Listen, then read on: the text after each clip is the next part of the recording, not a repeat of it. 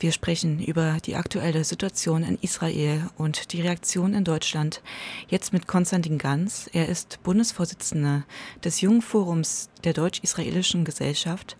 Außerdem studierte er Rechtswissenschaften und promovierte am Menschenrechtszentrum der Universität Potsdam. Guten Morgen. Guten Morgen.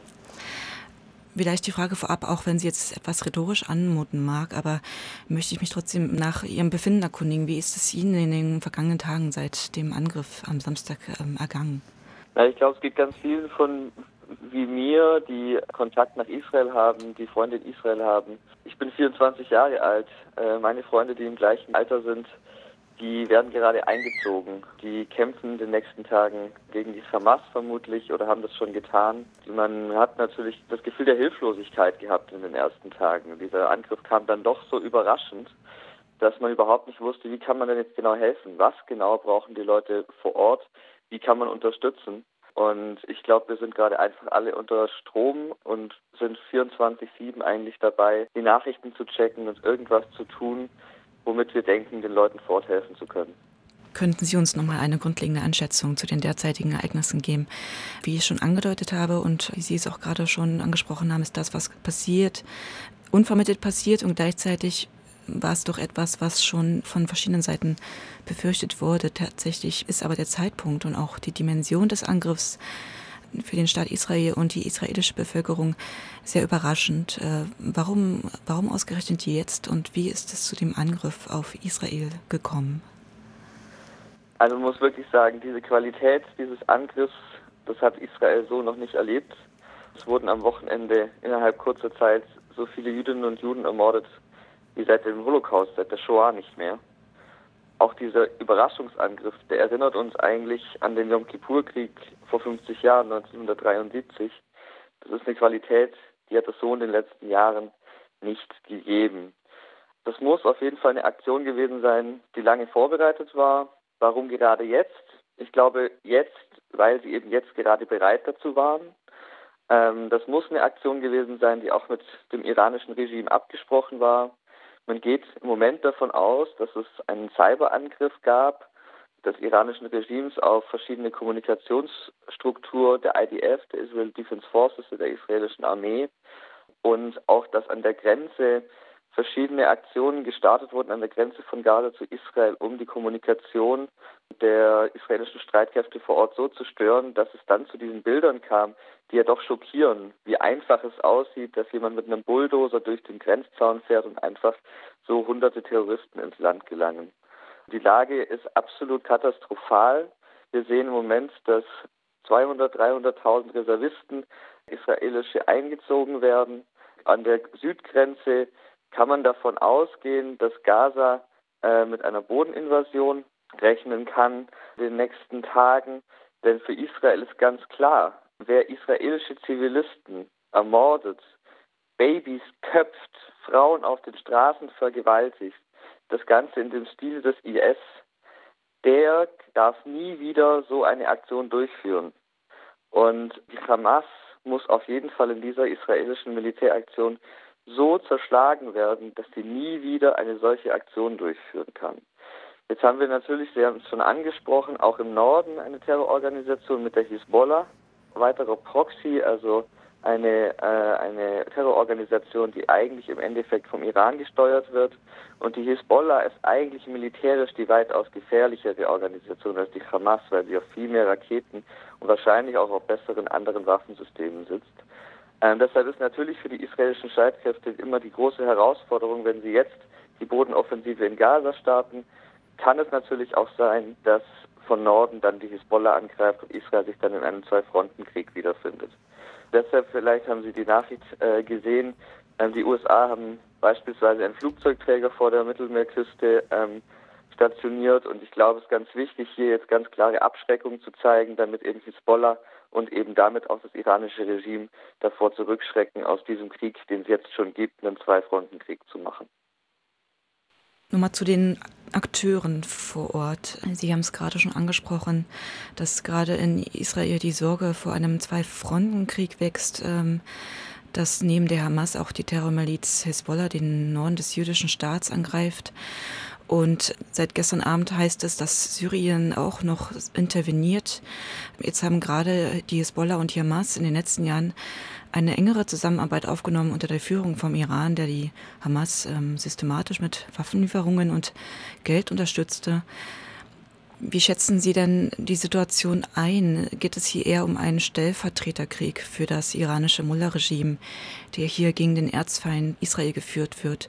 Würden Sie da die momentane Vermutung bestätigen, dass der Iran hier als möglicher Drahtzieher hinter dem Angriff steht? Und wenn das der Fall ist, lässt sich der Hamas-Terror wirklich besiegen, wenn das Mullah-Regime dahinter kämpft?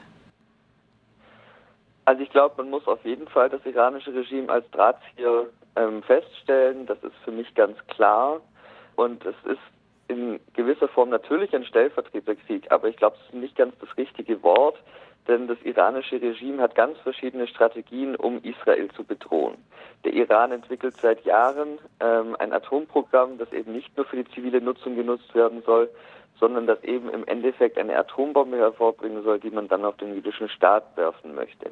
Dazu hat der Iran verschiedene Terrororganisationen, die er unterstützt, eben beispielsweise die Hisbollah, aber eben auch seit mehreren Jahren ist die Zusammenarbeit zwischen iranischem Regime und Hamas besser geworden, denn die Hamas ist eigentlich ursprünglich keine Terrororganisation, die von dem Iran gesteuert wurde.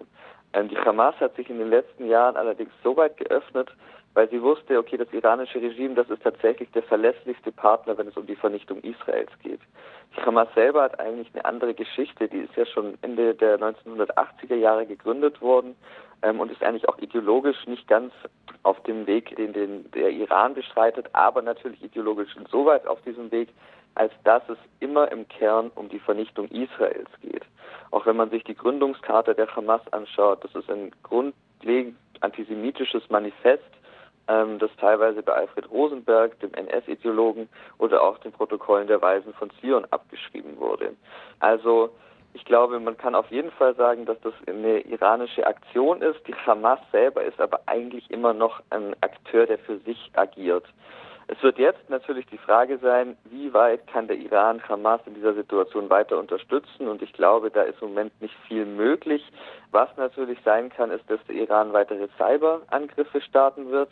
Aber es gibt eine Komplettblockade des Gazastreifens im Moment durch Israel und es wird jetzt eben darauf ankommen, ob ähm, das iranische Regime tatsächlich die Entscheidung fällt, dass die Hisbollah auch im Norden angreifen wird. Nochmal jetzt konkret auf die militärische Schlagkraft der Hamas. Sie haben es gerade schon beschrieben, dass die Hamas ähm, insofern sich von der Hezbollah unterscheidet, als die Hezbollah eben von iranischen Revolutionsgarden in den 80ern gegründet, ausgebildet und ausgestattet wurde und sich die Hamas hingegen unter anderen Bedingungen entwickelte und auch durch die permanente Nähe zu Israel sich militärisch da nicht so radikalisieren konnte, wahrscheinlich wie jetzt die Hezbollah gleichzeitig wird jetzt auch ersichtlich, dass auch die Hamas bessere Artilleriegeschosse entwickelte. Die Raketen haben eine immer größere Reichweite und laut Expertinnen ist es auch ersichtlich, dass diese Waffen aus dem Iran kommen. Wie schätzen Sie die militärische Handlungsfähigkeit äh, der Hamas ein? Gerade jetzt auch in Bezug auf die absolute militärische Überlegenheit der israelischen Armee. Wie realistisch ist dann die Chance überhaupt, dass die Hamas langfristig gegen israelischen Streitkräfte bestehen kann? Also ich glaube, diese Chance gibt es nicht. Also die Hamas wird am Ende dieses Krieges zerstört sein. Da bin ich mir sehr sicher. Trotzdem ist es nicht mehr so, wie viele noch sagen, ja, die Hamas, das, die würden ja nur selbstgebastelte Raketen darüber schicken und die wüssten ja gar nicht genau, wo sie hinschießen und wenn die eine Rakete loslassen, dann wissen die gar nicht, ob es im Norden oder im Süden runtergeht. Das ist die Hamas von vor vielleicht fünf bis zehn Jahren. Das ist nicht die Hamas von 2023. Die Hamas hat auf jeden Fall ihre Technik weiterentwickelt und das liegt vor allem an der Unterstützung des iranischen Regimes. Ähm, wir haben natürlich noch dazu auch weitere Terrororganisationen im Gazastreifen wie den islamischen Dschihad. Da sieht das ganz ähnlich aus. Trotz, und es war auch jetzt überraschend, ähm, tatsächlich zu sehen, was für Waffensysteme da jetzt in Verwendung waren, auch was Drohnen anging. Und ich glaube trotzdem, ist es ganz klar, die IDF ist dem Ganzen weit überlegen und deshalb kann man auch nicht davon ausgehen, dass die Hamas hier einen Angriff gestartet hat, der wirklich zum Ziel haben sollte, Israel zu zerstören, weil das konnten sie gar nicht. Das ist einfach nicht möglich. Die Hamas ist viel zu klein und viel zu schwach militärisch, um Israel wirklich gefährlich werden zu können. Sondern es ging hier wirklich darum, den blanken Judenhass zu zelebrieren und natürlich, um das Ganze noch auf eine höhere Ebene zu bringen, die Normalisierungsverhandlungen, die es zwischen Israel, den USA und Saudi-Arabien im Moment gibt, zu boykottieren. Das heißt, die Hamas wird am Ende zerstört werden. Es wird auch in den nächsten Tagen, wenn Israel zurückschlägt und von seinem im Völkerrecht verbrieften Selbstverteidigungsrecht Gebrauch macht, natürlich viele zivile Opfer geben. Aber diese zivilen Opfer sind eben der Hamas zuzuschreiben, weil sie genau wusste, was passieren, weil, weil sie ganz genau wusste, dass sie nicht weit kommen kann gegen die IDF, aber dass Israel natürlich reagieren wird und es nicht hinnehmen kann, wenn 260 Jugendliche feiernd auf einem Festival abgeschlachtet werden und das Ziel des Angriffs der Hamas nur die Zivilbevölkerung Israels sein wird.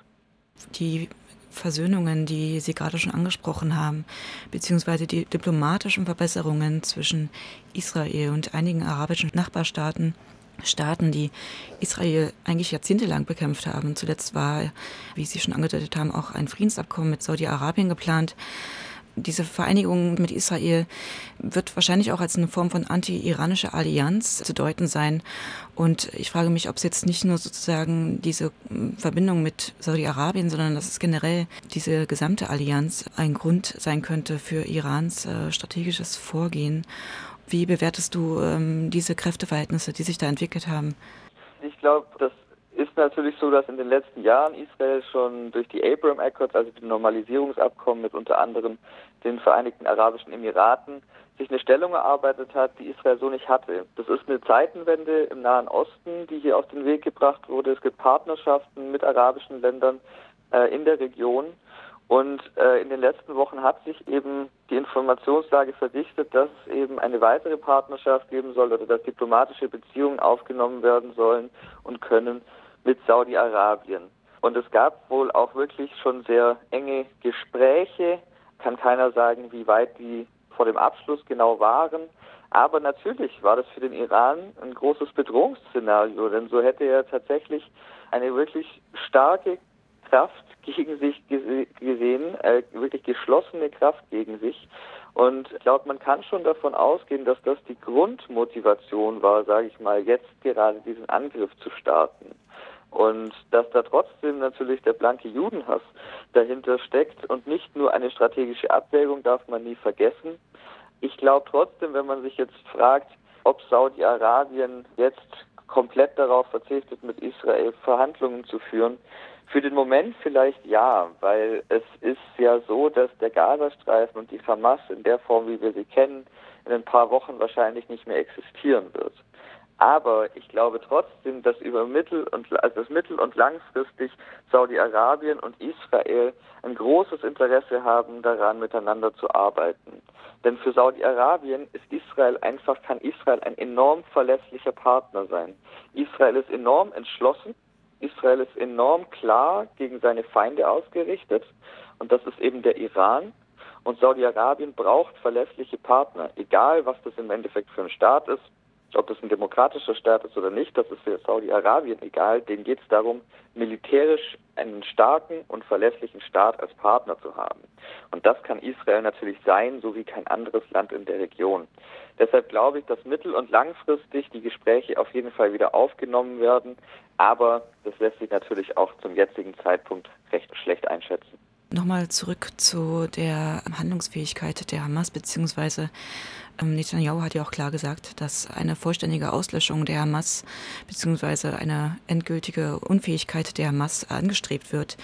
Sie selbst schätzen diese Chance als recht realistisch ein. Ich frage mich dennoch, wird es nicht sich eher dahin entwickelt, dass sich radikal islamische Terroristen in andere Länder zerstreuen und im Untergrund weiter existieren? Ist ja dieser Glaube daran, die Hamas jetzt wirklich komplett zu zerstören, ist das nicht ein bisschen naiv?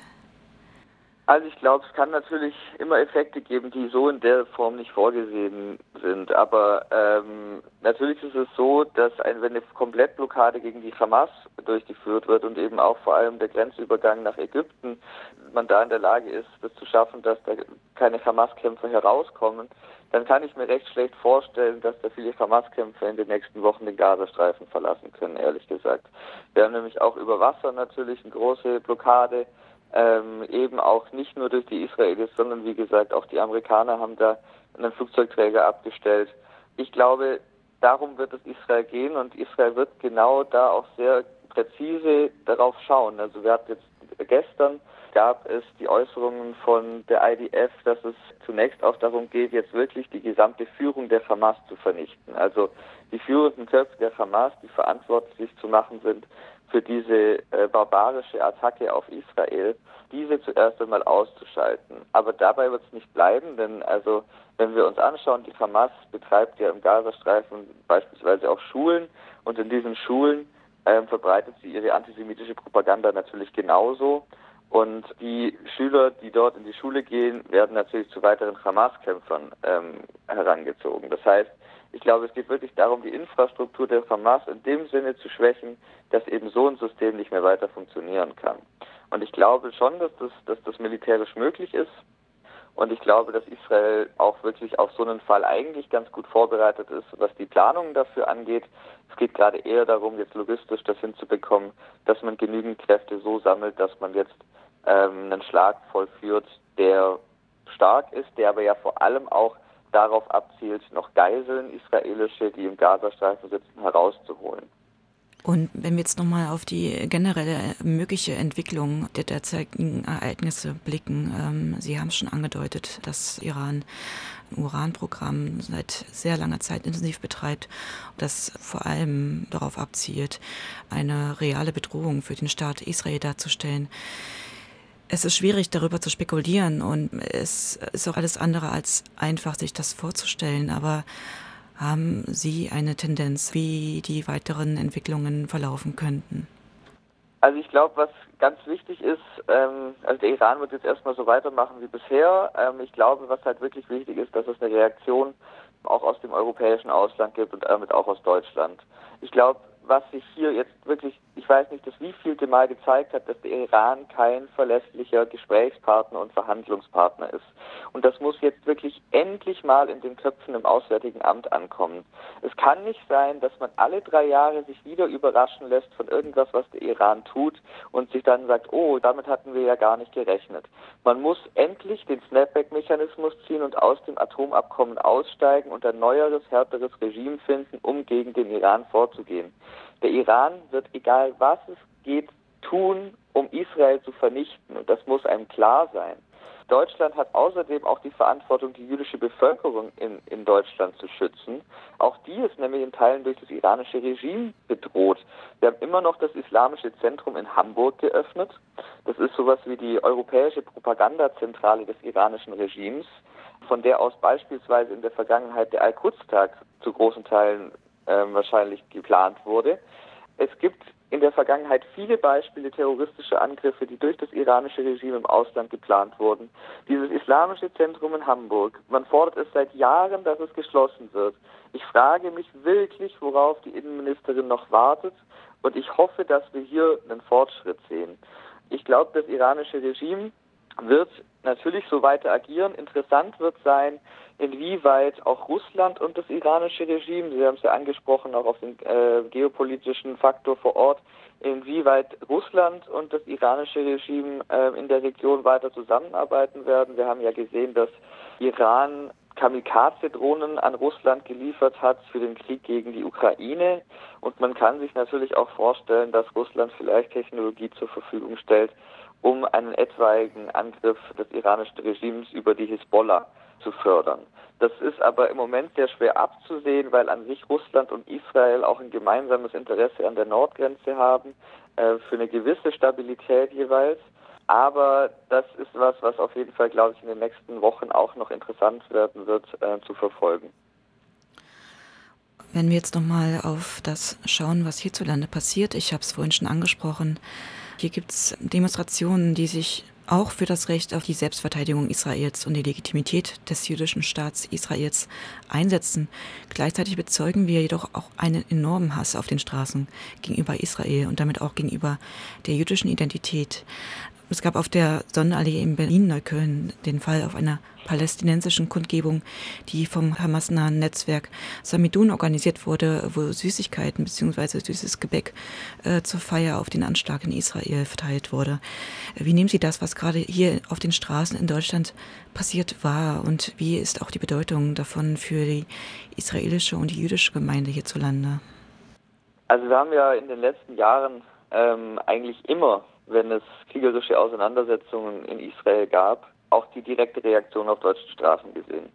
Egal, ob das dann islamistische Gruppen waren, die meistens freitags demonstrieren, oder ob das dann samstags Gruppen waren, eher aus dem, ich sag mal, linken Spektrum, ähm, die dann auch im Grunde genau die gleichen Forderungen wie die Islamisten am Vortag gestellt haben, dass man doch Israel vernichten möge und dass from the river to the sea doch Palästina von Israel befreit werden sollte.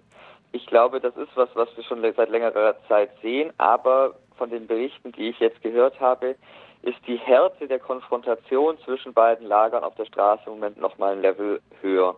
Ich habe Berichte davon gehört, dass Israel solidarische Kundgebung, dass auf die zugekommen wurde von ähm, vermeintlichen Islamisten, die dann sagten, ja, das, was in Israel passiert, das wird euch hier auch passieren. Also das sind wirkliche Drohungen ähm, und gerade auch gegenüber Frauen ausgesprochen. Und wenn man weiß, was in Israel gerade passiert, dass da Vergewaltigungen und Hinrichtungen auf der Straße passieren, ist das schon wirklich heftig. Deshalb braucht es auch eine ganz klare Antwort der Politik. Äh, Sie haben es angesprochen, Samidun ist eine Vorfeldorganisation der PFLP. Die Samidun muss auf jeden Fall verboten werden. Da führt gar kein Weg dran vorbei. Es ist aber auch so, dass wir andere Strukturen der Hamas in Deutschland haben. So ist es beispielsweise so, dass es die palästinensische Gemeinschaft in Deutschland e.V. gibt, die PGD, die PGD ist ein Dachverband palästinensischer Organisationen in Deutschland, deren Mitglieder überwiegend der Hamas angehören oder mit ihr sympathisieren. Und das sind natürlich Strukturen, über die schreibt der Verfassungsschutz und auch andere.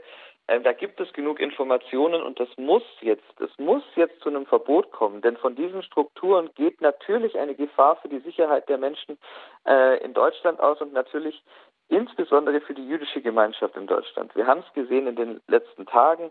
Es sind die Sicherheitsvorkehrungen an Synagogen, an jüdischen Einrichtungen, an israelischen Einrichtungen enorm erhöht worden. Ein weiteres Mal.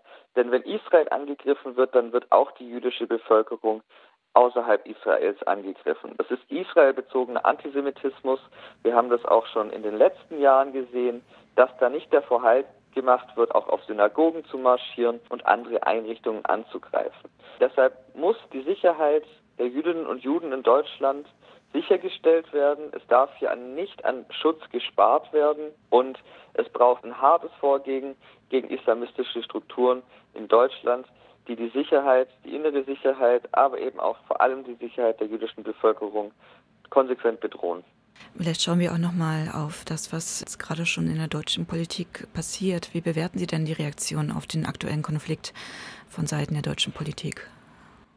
Also ich bin insgesamt rhetorisch, sage ich mal, positiv überrascht. Also es war ja doch eine sehr klare Haltung, ähm, egal was man da für Parteien eigentlich angeschaut hat ich glaube, es geht halt jetzt vor allem darum, diese schönen Worte auch mit Taten zu füllen.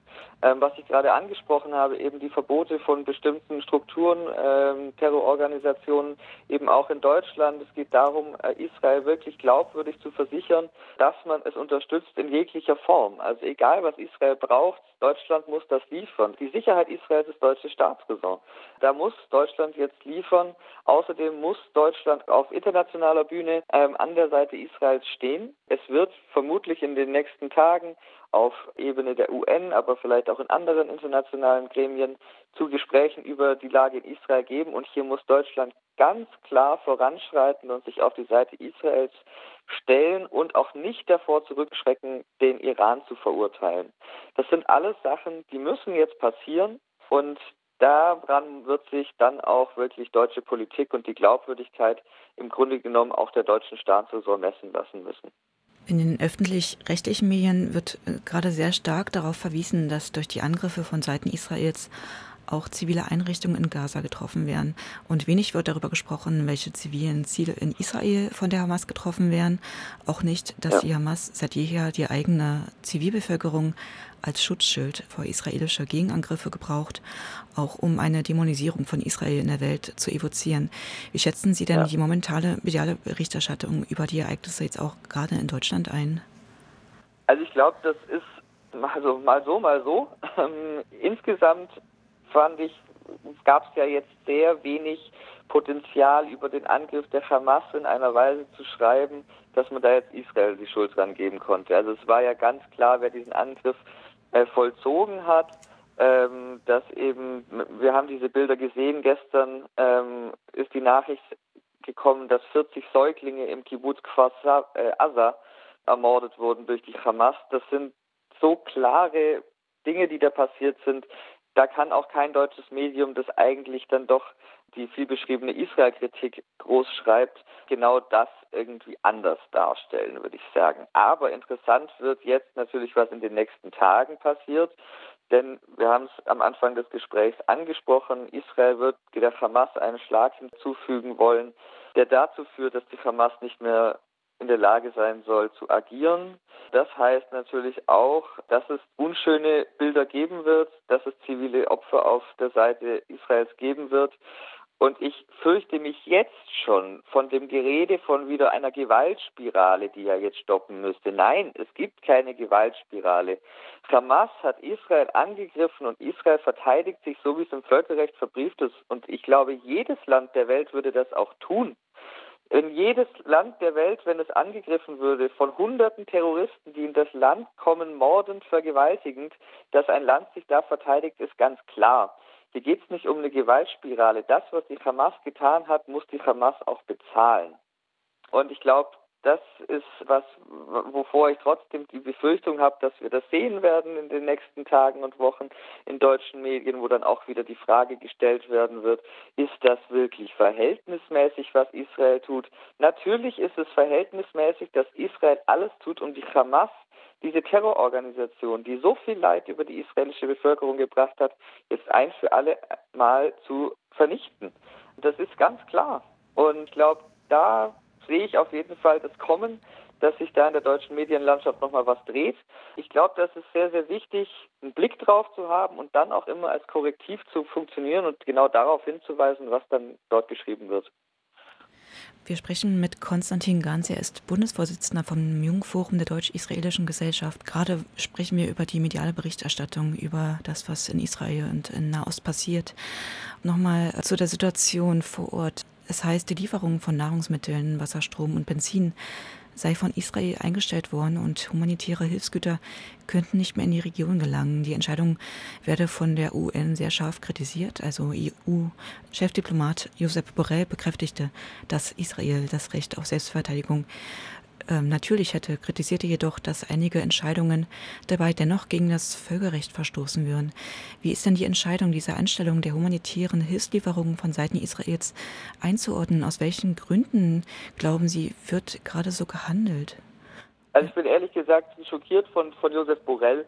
Der hat es ja jetzt tatsächlich auch geschafft, jetzt einen palästinensischen Vertreter einzuladen, mit dem er sich jetzt darüber unterhält. Also ich finde das unfassbar. Ich finde es wirklich unfassbar, dass da so vorgegangen wird. Es wird ein Massaker an der israelischen Bevölkerung ausgeführt und der EU fällt nichts ein, als einen palästinensischen Vertreter einzuladen. Ähm, und genau dasselbe, finde ich, gilt auch für diese Äußerungen. Ähm, man muss da aufpassen, dass man nicht dem, der Propaganda der Hamas auf den Leim geht, denn es ist ja so, dass die Hamas selbst die Grenzübergänge nach Israel zerstört hat in ihrem Angriff. Das heißt, es ist gar nicht so leicht für Israel überhaupt da jetzt humanitäre Hilfe zuzulassen. Diese Grenzübergänge sind zerstört. Und dazu muss man, glaube ich, auch sehen, dass die Hamas vor Ort in der Lage sein muss, ihre eigene Bevölkerung zu unterstützen. Und das kann sie nicht, weil sie ihre ganzen Gelder in den vergangenen Jahren in die Entwicklung von äh, Terrortunneln und von Waffensystemen gesteckt hat. Also auch hier rutscht man ganz leicht wieder jetzt in diese Erzählung, ja, Israel hungert ja jetzt Gaza aus und Israel ähm, ist ja, das ist ja ein großes Verbrechen, das an der, an der Bevölkerung dort stattfindet. Nein, so leicht ist es nicht. Hamas hat genau diese Infrastruktur zerstört und Israel kann man jetzt nicht daran die Schuld geben, dass es, nachdem es in einem unfassbar feigen Angriff getroffen wurde, nicht die erste Priorität hat, die volle Unterstützung nach Gaza zu schicken.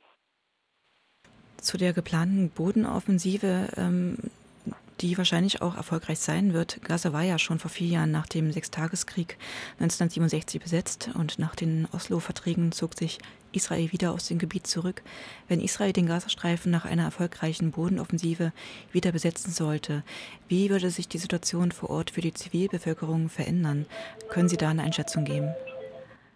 Ich glaube, das lässt sich im Moment noch ganz, ganz schwer sagen. Ähm, da sind wir einfach noch nicht. Ähm, wir müssen wirklich sehen, wie sich die nächsten nächsten Wochen entwickeln. Ich glaube, da kann ich keine wirklich seriöse Antwort geben. Es ist aber natürlich klar, dass ähm, mit diesem Schlag, den die Hamas ähm, ja dort gegen Israel getan hat, dass hoffentlich kein Gerede so schnell wieder von dem Wunsch nach irgendeiner Friedenslösung nach zwei Staaten oder so kommt, weil das sehe ich einfach jetzt nicht kommen. Israel hat 2005 sich schon aus dem Gazastreifen zurückgezogen und hat danach einen Raketenhagel und einen Gazakrieg geerntet. Schon da ist in Israel die Meinung mittlerweile, dass man sich nicht sicher ist, ob das so sinnvoll war, denn äh, es haben ja weitere Kriege wie zum Beispiel 2014 der Gazakrieg oder eben auch 2021 äh, die kriegerischen Auseinandersetzungen ja gefolgt. Und ich glaube, dass Israel alles tun wird, damit aus Gaza keine Gefahr mehr für die eigene Bevölkerung ausgeht.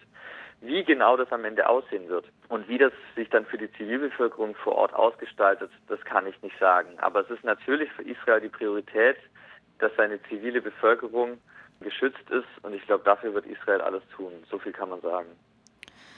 Letzte Frage, was können wir denn hier vor Ort tun? Wie können wir helfen? Wie können wir die Menschen in Israel, aber auch die in Deutschland lebenden Israelis und die jüdische Gemeinde hierzulande ähm, unterstützen? Glaube, da gibt es mehrere Dinge, die getan werden kann, auch wenn es im Endeffekt sehr schwer ist. Es gibt verschiedene Aufrufe für Organisationen, für die man spenden kann. Beispielsweise gibt es die Organisation Keren Hayesod, die sich vor allem um das Wohl von den Kindern in Israel sorgt, die jetzt natürlich auch traumatisiert sind. Und da ist es natürlich möglich, einmal finanziell zu helfen. Es ist auf der anderen Seite aber natürlich auch möglich, und das wünsche ich mir, dass die Leute klar Flagge zeigen, und zwar auf den Straßen, aber auch im Gespräch, in der Bahn, beim Abendessen, egal wo Israel dämonisiert wird, äh, ist es wichtig zu widersprechen. Und ich glaube, es ist ganz, ganz wichtig, sich auch online dazu positionieren und sich solidarisch mit der jüdischen Gemeinschaft in Deutschland zu zeigen. Es ist außerdem sinnvoll, in der nächsten Zeit zu verfolgen, ob es in Israel irgendwelche Mängel gibt an, an irgendwelchem Material, wahrscheinlich nicht militärisch. Die IDF ist stark genug. Wir sind hier nicht in der Situation, als äh, in der jetzt Russland die Ukraine überfallen hat, aber an anderen Dingen. Und ich glaube, da einfach das zu verfolgen und zu sehen, wie kann man die Menschen in Israel unterstützen, welche Hilfsangebote gibt es, äh, welche Hilfsorganisationen sammeln in Deutschland Geld. Ich glaube, da ist es sehr, sehr sinnvoll zu unterstützen.